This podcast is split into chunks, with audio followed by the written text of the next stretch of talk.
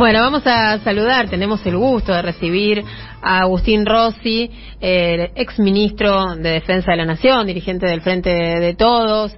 Eh, buenas tardes, Agustín, como siempre un gusto recibirlo. Los saludamos Víctor y Andrea acá en la 530.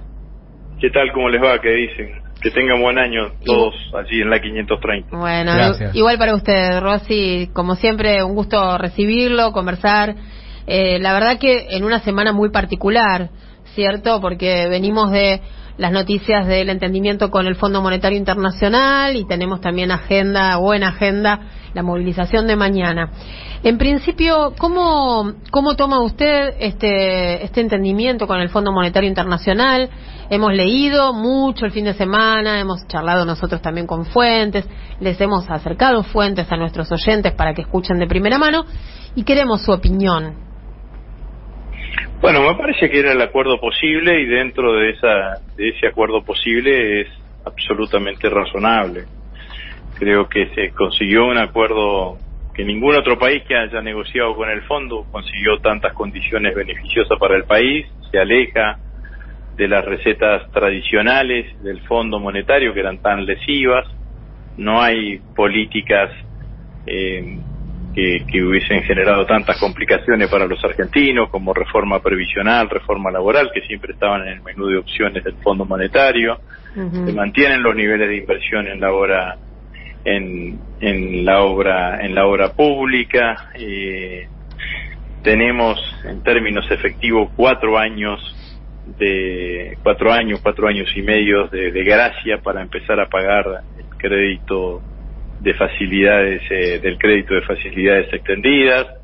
Eh, se puede como nos van a devolver parte de la plata que ya pagamos se van a recomponer parte de se va a recomponer parte de las reservas. Así que me parece que en un escenario dificultoso un escenario difícil eh, se logró una buena negociación. Hay una frase que yo he utilizado en estos días que de don Arturo Jaureche que decía que nunca hay que ir al almacén con el manual del almacenero. Y me parece que en esta oportunidad la Argentina eh, cumplió con esa con ese con ese apotegma no fue a negociar defendiendo los intereses o el modelo propio que propone la Argentina y me parece que la negociación fue absolutamente razonable y que sobre todas las cosas permite que la Argentina siga por este sendero de crecimiento económico de, la, de su economía. ¿no? eh, hoy eh, escuchamos hablar al, al ex ministro Dujovne, ¿no? Y una vez más pidiéndole al gobierno esto que usted mencionaba como un logro, ¿verdad? Una, él eh, pidió otra vez una reforma laboral, tributaria y previsional.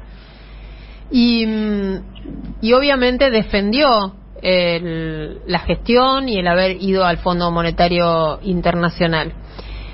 ¿Qué le parece eh, con respecto a estas declaraciones de Duhovne? Eh, ¿Cómo se abre el panorama eh, con respecto a la oposición? Porque hay varias voces que están a favor del entendimiento y, bueno, entienden que lograr una mejoría es ir a recetas que ya hemos visto aplicadas en el país.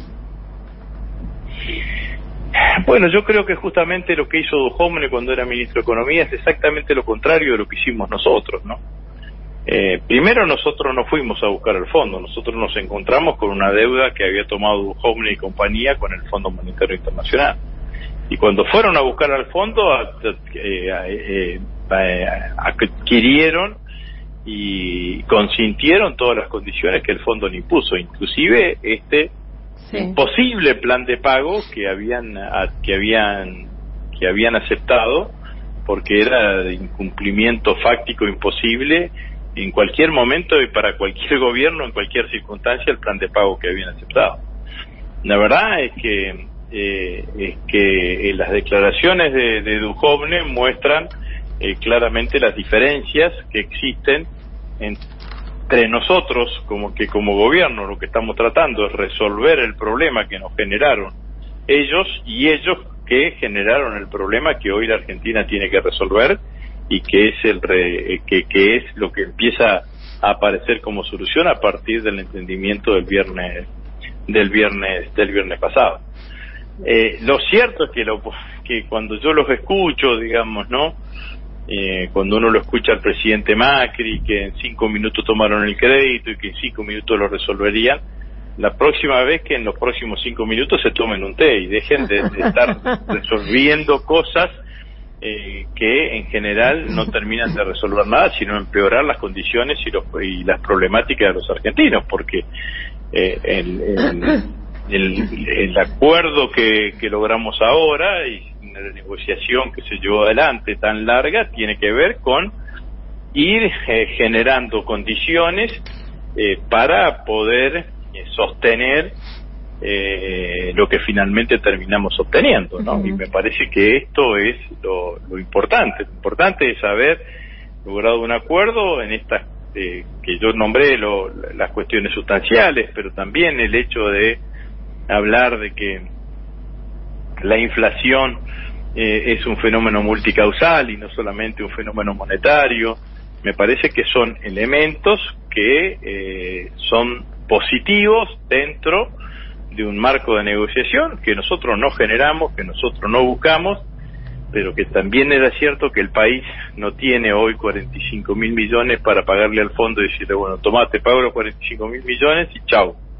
Y nosotros eh, nos olvidamos del Fondo Monetario, como fue la, la, posibilidad que tuvo con Néstor Kirchner, que la llevó adelante en ese momento. Ustedes fíjense que en el año 2005-2006, cuando Néstor eh, toma la decisión de pagarle el 100% de la deuda al fondo, y con ese 100% de, de la deuda, bueno, estuvimos 12 años hasta el, hasta el 2018 sin Fondo Monetario en la Argentina, en ese momento Néstor lo hace en consonancia con lo que hizo Lula como lo que estaba haciendo Lula como presidente de Brasil.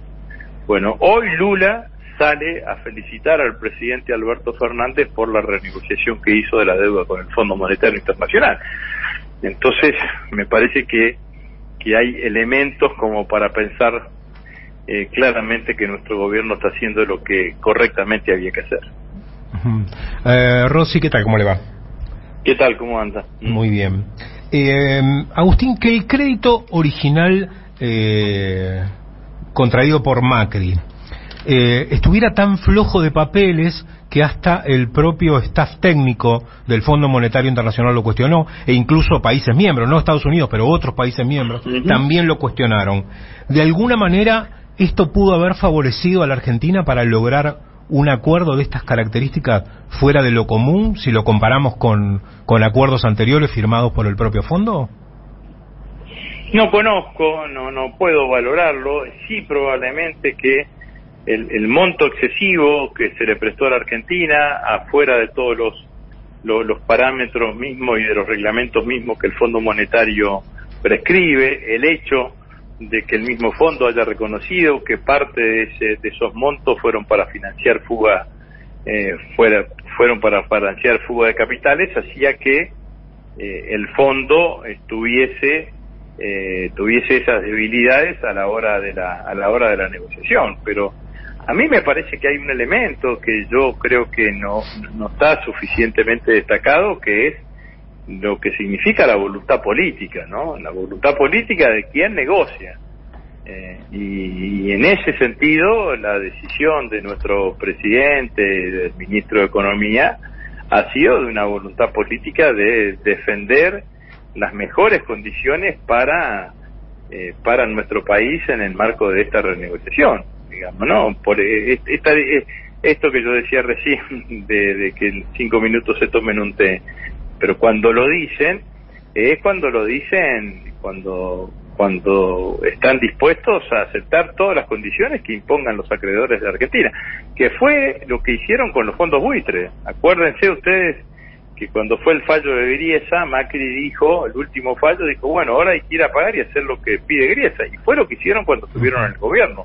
No renegociaron absolutamente nada, no buscaron defender el dinero y los ingresos y el trabajo de los argentinos, fue simplemente tac, ir y, y aceptar las condiciones que ponen los acreedores y entonces claro, si vos aceptás las condiciones que ponen los acreedores, la negociación eh, y el acuerdo se alcanza rápidamente. El problema es cuando vos no las aceptás y vos planteás otros temas introducís otras cuestiones que creo que es lo más importante. Mm. Eh, Rosy, eh, Si bien el acuerdo dice, eh, no pide ni una reforma laboral, ni una reforma jubilatoria, ni, eh, ni que se frene la inversión pública, el nivel acelerado que se pretende de reducción del déficit fiscal primario, ¿no teme usted que puede afectar la economía real de los argentinos, ya tan golpeada? Bueno, nosotros lo que buscamos es resolver ese desafío con mayor crecimiento económico no con mayor, eh, con disminución del gasto. Nosotros lo que, lo que estamos eh, generando y la apuesta que tiene nuestro gobierno es que los niveles de crecimiento económico no solamente nos permitan mantener los niveles de ejecución presupuestaria que tenemos ahora, sino que aumentarlos y al mismo tiempo tener el superávit necesario, tener el nivel de crecimiento necesario para cumplir con los objetivos que nos planteamos. Ese es el, camino y creemos eh, que por el nivel de crecimiento económico que tiene la economía argentina vamos a andar muy bien. Yo creo que, inclusive vamos a estar por sobre las expectativas eh, que el mismo Fondo Monetario ha generado para la Argentina. Creo que Argentina va a poder crecer cinco puntos, cuatro puntos y medio, cinco puntos este año y eso va a significar una performance tal que nos permita eh, cumplir con los objetivos que nos hemos planteado eh, Rosy, mañana hay una convocatoria, una, una marcha, una movilización por la reforma del Poder Judicial. ¿Va a participar? A mí me, me, gustaría contextualizar eh, esta, eh, este tema, porque creo que es un tema importante y sobre todo porque estoy sorprendido por el rechazo que ha generado en algunos sectores esta movilización. Desde que recuperamos la democracia en 1973, eh, todos los sectores de la vida argentina, de la vida política, institucional de la Argentina han sido interpelados, ¿no? Eh, los militares primero, la iglesia, los partidos políticos, los dirigentes empresariales, los sindicatos, eh, los periodistas, eh, las distintas organizaciones de la sociedad civil en algún momento de toda esta historia han sido interpelados por la propia sociedad y se ha generado un debate alrededor de su funcionamiento. Cada vez que se ha intentado interpelar al Poder Judicial, el Poder Judicial se esconde detrás de eh, esa, entrecomillado lo que voy a decir ahora, esa, esa, esa frase, nos quieren quitar la independencia del Poder Judicial o quieren afectar la independencia, la independencia del Poder Judicial. ¿Cuál es la situación que hoy tenemos? El Poder Judicial en la Argentina es una de las instituciones que menores niveles de confianza generan en los argentinos en todas las encuestas hechas por todas las encuestadoras de cualquier eh, de, cualquier cercanía que política que pudiesen tener esos encuestadores. La Corte Suprema de Justicia es la cabeza de ese poder judicial. Entonces, que haya ciudadanos eh, argentinos eh, que hayan convocado una movilización para manifestar su desagrado e interpelar el funcionamiento de ese Poder Judicial, me parece que no tiene que enojar a nadie, me parece que está bienvenido el debate. Eh, si estoy acá en Buenos Aires voy a participar y si no trataré de participar en mi ciudad, en Rosario, en este espíritu que lo que acabo, lo que acabo de decir. Nadie puede enojarse porque hoy haya un grupo de ciudadanos que planteen interpelar el funcionamiento del Poder Judicial, porque a vida cuenta el Poder Judicial está funcionando mal en la Argentina. Y es de las instituciones que menos confianza genera, y la verdad es que tendría que ser exactamente al revés, debería ser las instituciones que más confianza generan. Eh, estamos hablando con Agustín Rossi, eh, ex ministro de Defensa de la Nación, dirigente del Frente de Todos. Eh, Agustín, ¿habló con Cristina últimamente? No, no, no, eh, hablé, crucé mensajes eh, sobre fin del año eh, con motivo de las festividades de, final del año. Bueno, como siempre, mi relación con ella es muy, muy afectiva, de mucha cercanía. Eh, pero no, no hablé durante todo el mes de enero. Bueno, ¿y lo vamos a ver en el gabinete? ¿Otra vez? el gabinete tiene muy buenos funcionarios y está muy bien conformado y me parece que el gobierno está funcionando razonablemente bien. Sí. Yo soy un dirigente político del Frente de Todos, eh, no, no, no, no me preocupa lo más mínimo estar hoy ahora sin cumplir ningún tipo de función eh, de gestión ni ninguna responsabilidad institucional, al contrario me da muchísima libertad para para poder hacer lo que más me gusta, que es hacer política. Así que esto es lo que, lo que hago. Claro, bueno, le, pregunto porque usted ya sabe, ¿no? Que toda la semana pasada estaba su nombre en, en las publicaciones, ya le, estaba con cargos y todo, ¿eh? Entonces, bueno, ya sé que si es que sí, no me lo va a decir tampoco, ¿no? No me puedo hacer cargo de los rumores. Sí. lo que le puedo decir que tengo una relación de diálogo con el presidente, eh, que, que hablo seguido con el presidente y que nunca el presidente me ha insinuado ni me ha ofrecido absolutamente nada. Agustín, por mi parte le hago la última, ya que acaba de mencionar el hecho de estar haciendo política con, con libertad al no estar en ningún cargo. ¿Cómo está la relación con el gobernador Perotti? Bueno, no tengo una relación de cercanía, no, la verdad que yo me eh, y trabajé mucho, sobre todo en el 2018, 2019, para que Perotti fuese gobernador. Eh, me imaginaba un liderazgo distinto, un liderazgo más plural, un liderazgo más participativo, un liderazgo más moderno. Eh, veo que no, eso no es lo que está sucediendo, está cerrándose sobre sí mismo eh, el, espacio político del gobernador en la provincia de Santa Fe eh, y bueno y eso me genera una cierta distancia con lo que él está pensando.